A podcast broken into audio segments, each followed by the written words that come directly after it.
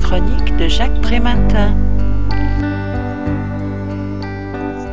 Dans Les paradoxes de l'autonomie, la revue Le Sociographe revient sur ce concept de droit à conquérir, de cheminement progressif jamais totalement accompli, est devenu une injonction, un ordre et une contrainte l'obligation de moyens se transformant en obligation de résultat. Ce concept un peu lisse est potentiellement d'autant plus vide qu'on peut lui faire dire ce que l'on veut, subit ici une mise en coupe réglée tout à fait salutaire. Pour qu'il y ait autonomie, il faut que se manifeste une aptitude à faire, à agir et à créer, à vivre parmi les autres, à identifier et à assumer ses émotions, et à réussir à comprendre ses propres réactions et celles des autres. Postuler que tout sujet présente d'emblée ses capacités, c'est refuser de voir qu'elles peuvent n'être que potentielles ou gravement altérées. C'est surtout faire la part belle à l'idéologie néolibérale qui prétend que l'être humain doit s'auto-déterminer, s'auto-engendrer et donc se prendre en main totalement alors que la dépendance à autrui constitue le fondement de notre existence individuelle et collective et que la meilleure voie pour l'autonomie n'est ni l'indépendance ni l'émancipation, mais la capacité à gérer ses dépendances et ses interdépendances. Trouver l'équilibre entre les mouvements centripètes en direction d'autrui et les mouvements centrifuges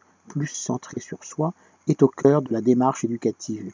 Elle l'est tout autant dans la relation soignant-soigné lesquels la prétention à une pseudo-relation d'égalité marquée par une négociation contractuelle est préjudiciable à la sécurité du plus faible. L'autonomie du sujet, la responsabilisation du patient, tout comme l'individualisation des projets sont des concepts qui, voulant rendre l'anormal normal en exigeant que chacun soit capable, ignorent les fragilités à l'œuvre et condamnent à être comptable de ses propres errances. Je rappelle le titre de l'ouvrage que je viens de vous présenter, les paradoxes de l'autonomie, les contributions de ce numéro hors série 6 du Sociographe, publié aux éditions du Champ Social en 2013, ont été recueillies sous la direction de Guillaume Némerger. Il est vendu au prix de 12 euros. Le texte de cette critique a été publié dans le numéro 1163 de Lien Social. Il peut être retrouvé sur le site du journal www.lien-social.com ou sur mon propre site www.trématin.com.